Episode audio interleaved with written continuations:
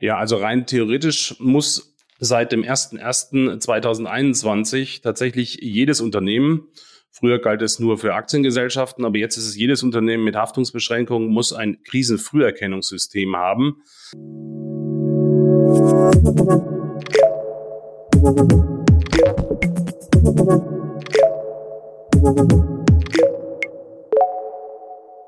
Hallo liebe Zuhörer, herzlich willkommen zum Ebner Stolz Mittelstandstalk. Mein Name ist Julia Schmidt, ich bin die Leiterin der Finance Online Redaktion bei FAZ Business Media. Momentan machen ja wirklich viele Dinge Unternehmen zu schaffen. Sie kennen das alles, gestörte Lieferketten, Ukraine-Krieg, Energiekrise, Euroschwäche und Inflation. Also zum Beispiel die hohe Inflation, die drückt ja den Konsum im Einzelhandel. Infolgedessen geht dann der Umsatz zurück. Also im Juni beispielsweise waren es in der Branche preisbereinigt knapp neun Prozent gegenüber dem Vorjahr. Das ist der größte Rückgang seit 1994. Ja, solche Umsatzeinbrüche sind natürlich drastische Alarmsignale für Unternehmen.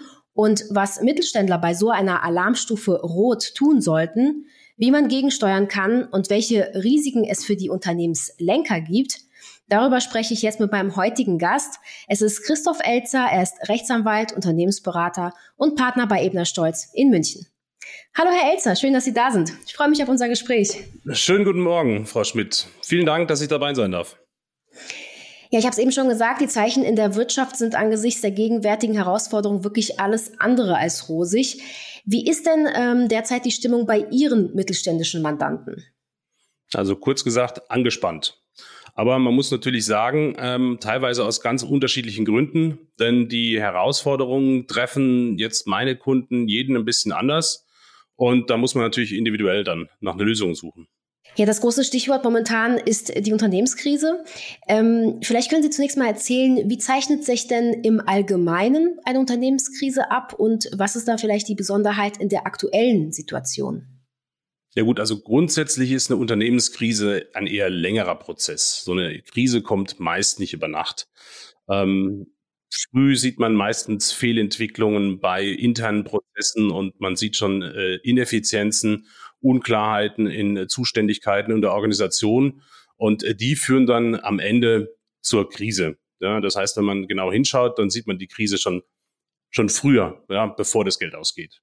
Aktuell ist es natürlich auch so, dass ähm, äh, man akut auch unverschuldet in so eine Krise kommen kann. Sie haben es gerade eben angesprochen, den Einzelhandel oder natürlich, äh, wie wir es während der Pandemie hatten, äh, die Schließung von Ladenlokalen. das sind natürlich Themen, die ähm, von extern auf das Unternehmen dann eintreffen und ähm, dann auch wesentlich treffen. Aktuelle Themen sind hier zum Beispiel natürlich auch die Energiepreise, die äh, sozusagen jetzt auch unverschuldet natürlich die Unternehmen treffen oder der Euro-Dollar-Kurs ist bei Unternehmen, die Vorprodukte im Ausland beziehen, natürlich ein wesentlicher Kostentreiber. Solche Signale dürften ja momentan auch bei vielen Unternehmen vorliegen. Ähm, was sagen Sie denn, welche ganz konkreten Warnsignale oder vielleicht auch Kennzahlen sollten unbedingt beachtet werden? Gut, eindeutige Kennzahlen sind natürlich die finanziellen Kennzahlen in jedem Unternehmen. Das heißt also, wenn der Umsatz nach unten geht, wenn der Gewinn nach unten geht, äh, dann ähm, weiß ich schon, ähm, ich bewege mich auf schwierige Zeiten zu. Ähm, die Kennzahlen, wenn die eingetreten sind, äh, ist es aber meistens so, dass ich natürlich schon einige andere Warnsignale übersehen habe, wie meine ganzen operativen Kennzahlen.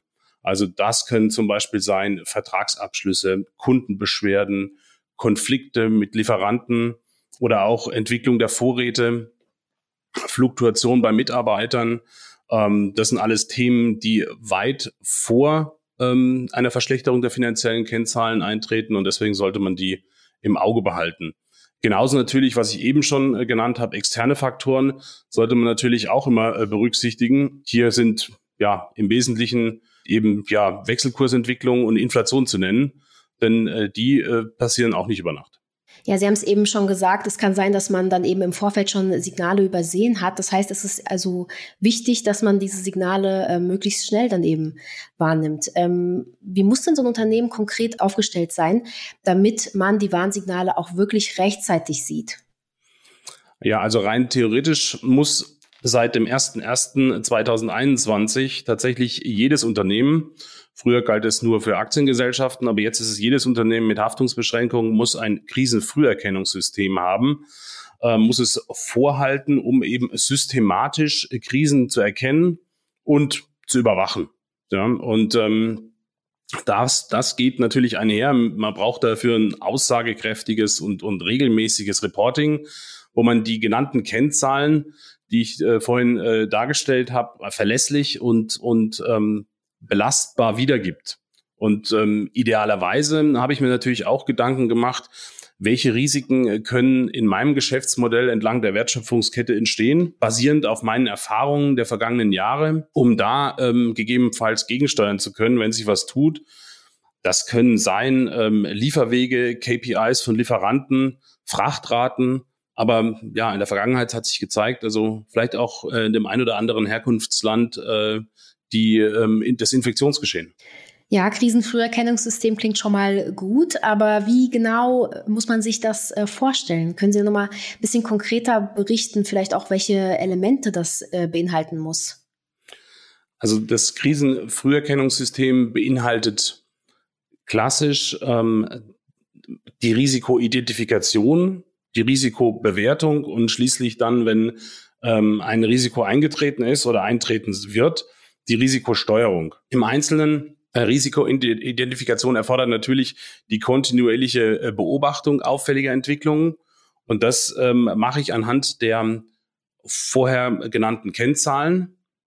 Und dann letztendlich, ähm, wenn ich ähm, zu dem Schluss komme, dass ein Risiko eintreten könnte, muss ich das Risiko bewerten. Ich muss äh, das Risiko nach Wahrscheinlichkeit und aber auch nach möglichem Schadensausmaß bewerten. Denn nur wenn ein Risiko äh, wahrscheinlich ist, beziehungsweise so einen Schaden entwickeln kann, dass es für mich existenzgefährdend ist, da muss ich auch tatsächlich handeln. Äh, das ähm, bekomme ich natürlich nur hin, wenn ich ähm, belastbare Unternehmensplanung habe und da auch tatsächlich simulieren kann, welche Auswirkungen könnte denn das eine oder andere Risiko haben. Und wenn ich dann dahin komme, dass ich tatsächlich äh, ein bestandsgefährdendes Risiko habe, ja, dann, dann muss ich schließlich handeln. Das steht auch so ganz ausdrücklich im Gesetz. Da muss, das, muss die Geschäftsführung ähm, Maßnahmen ergreifen, um das Risiko entweder in seiner Wahrscheinlichkeit oder in seinem Ausmaß ähm, letztendlich zu beseitigen. Und ähm, ja, für die Wahrscheinlichkeit äh, könnte ähm, eine Maßnahme sein, dass man sagt, okay, ich baue möglicherweise mehrere Lieferanten für das gleiche Produkt auf oder ähm, ja, Schadenshöhe kann ich natürlich immer begrenzen, auch durch Versicherungen beziehungsweise durch ein ähm, Fremdwährungshedging. Also da gibt's äh, dann unterschiedliche Möglichkeiten. Ja, Stichwort Handeln. Es ist natürlich klar, je eher man reagiert, desto eher kann man noch was tun. Was würden Sie sagen, wie kann man denn in der Frühphase einer Krise adäquat gegensteuern?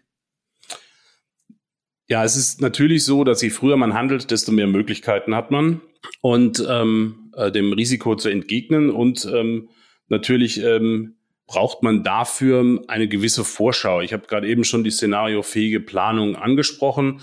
Ich muss mir natürlich genau ein Bild davon machen können, wo schlägt sich welches Risiko in welchem Umfang äh, nieder. Und dann kann ich in der frühen Phase tatsächlich auch ähm, durchaus die gesamte Unternehmung auf den Prüfstand stellen. Ich kann mir dann ähm, durchaus überlegen, mit wem und mit was verdiene ich Geld, wo verliere ich Geld, ähm, was sind meine Kernkompetenzen, möchte ich mich vielleicht auf die konzentrieren, um ähm, ja, Komplexität zu reduzieren und dann wieder äh, Kostenapparat abbauen zu können. Dann habe ich relativ freies Feld. Umsatzsteigerungsmaßnahmen, wie zum Beispiel Erschließung neuer Märkte oder die Erweiterung der Produktpalette, sind äh, immer sorgfältig zu prüfen. Äh, erstens wirken die relativ spät und meistens sind sie auch mit äh, weiteren Risiken verbunden und auch weiteren Investitionen, was ich mir dann vielleicht dann doch nicht mehr leisten kann. Das Wichtigste in der kritischen Phase ist ja auch die Sicherung der Liquidität. Das hat man ja vor allem mit der Corona-Pandemie sehr stark gesehen. Ähm, welche Maßnahmen kann man denn hier treffen?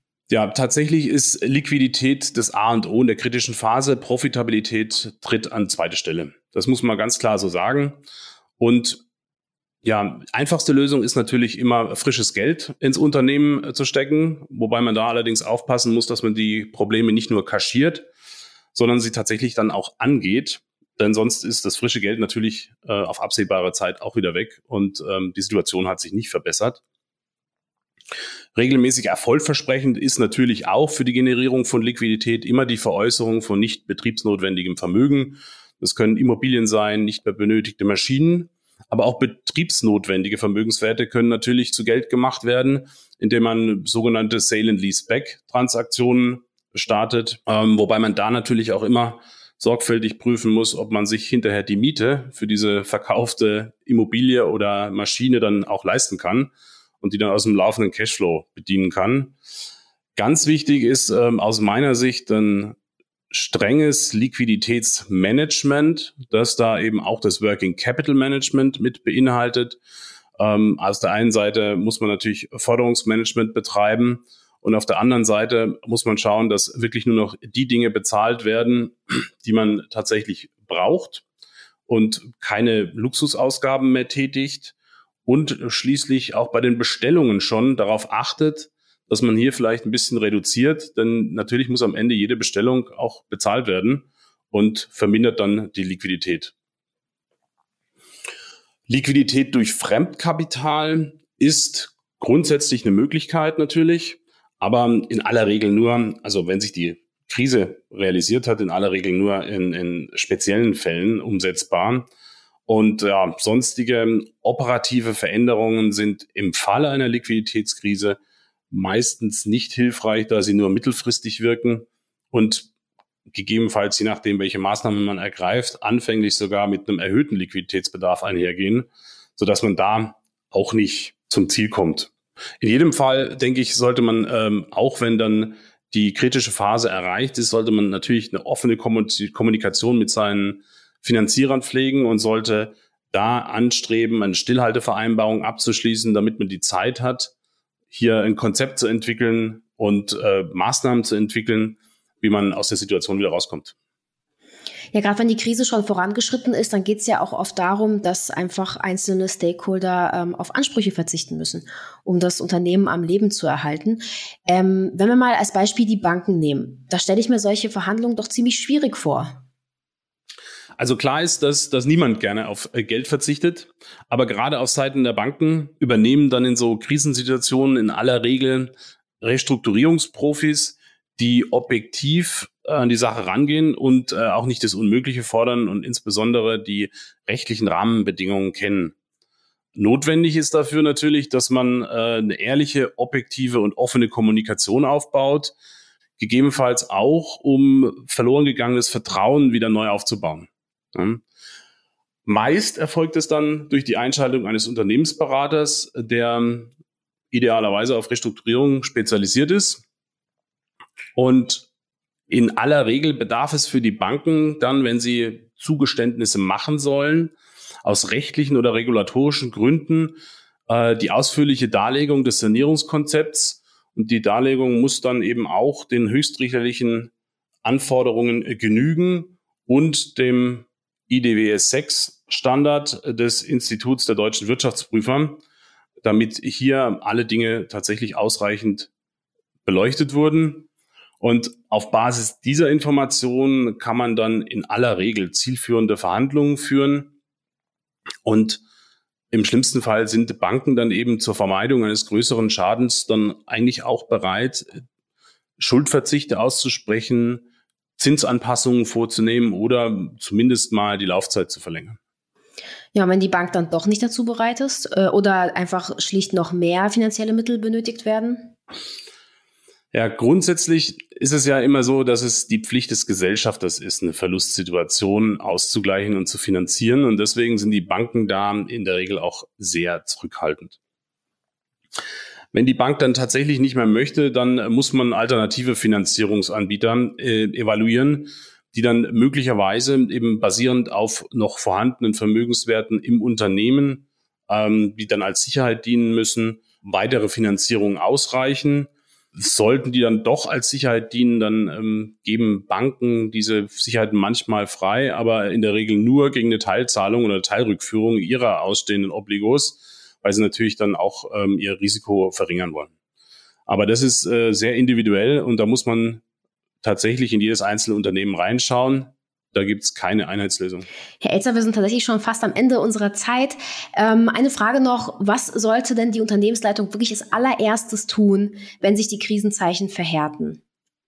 Als allererstes ganz wichtig, Fokus auf die Liquidität. Also das vorhin angesprochene Liquiditätsmanagement ist da ganz wichtig, dass man wirklich weiß, was, was wird bezahlt, welche, welche Bestellungen gebe ich auf, welche Verpflichtungen begründe ich in der Zukunft und eine Planung über die nächsten zwölf Monate. Das hängt äh, mit äh, dem ähm, Insolvenzgründen zusammen. Hier, wenn ich durchfinanziert bin für die nächsten zwölf Monate, dann ähm, bin ich da jetzt zunächst mal, könnte man sagen, ähm, auf der sicheren Seite. Ähm, und ähm, ja, letztendlich, wenn Zahlungsunfähigkeit und Überschuldung vorliegen, also spätestens dann sollte das Unternehmen auch einen Rechtsanwalt beauftragen, der sich da mit äh, Insolvenz-Sachverhalten äh, auskennt und erfahren ist. Und schließlich muss dann nochmal genauer jede Zahlung auf den Prüfstand gestellt werden, ob sie wirklich geleistet werden darf. Denn in diesem Zeitpunkt der Insolvenzreife sozusagen äh, ist dann nur noch, äh, sind dann nur noch Zahlungen möglich, die tatsächlich zwingend notwendig sind. Und welche Risiken bestehen am Ende dann für die Geschäftsführer, wenn sie die Krisenzeichen doch nicht beachten oder nicht rechtzeitig? Also wenn Sie die Krisenzeichen so weit nicht beachten, dass Sie tatsächlich auch ähm, in den Status der Insolvenzreife kommen und keinen Antrag stellen, dann äh, drohen erhebliche persönliche Haftungen, die äh, sämtliche Zahlungen umfassen können, die Sie während des, der Insolvenzreife äh, letztendlich getätigt haben. Und ähm, es können sogar strafrechtlich relevante ähm, ja, Haftungen äh, dazukommen, die man natürlich auch in jedem Fall vermeiden möchte. Ja, hartes Thema, aber ich denke, das muss man auch einfach mal so klar sagen, äh, wie Sie das jetzt getan haben, denn vor solchen Problemen könnten ja tatsächlich einige Mittelständler bald stehen. Also Herr Elzer, vielen Dank für Ihre Einschätzungen. Ja, vielen Dank, dass ich kommen durfte. Ja, liebe Zuhörer, danke Ihnen auch für Ihr Interesse und beim nächsten Mal werfen wir einen Blick auf das Thema Private Equity, durchaus auch für den Mittelstand relevant und wir sprechen darüber, wie man das Financial Onboarding neuer Portfoliogesellschaften angeht. Also wir freuen uns, wenn Sie wieder mit dabei sind und bis dahin machen Sie es gut.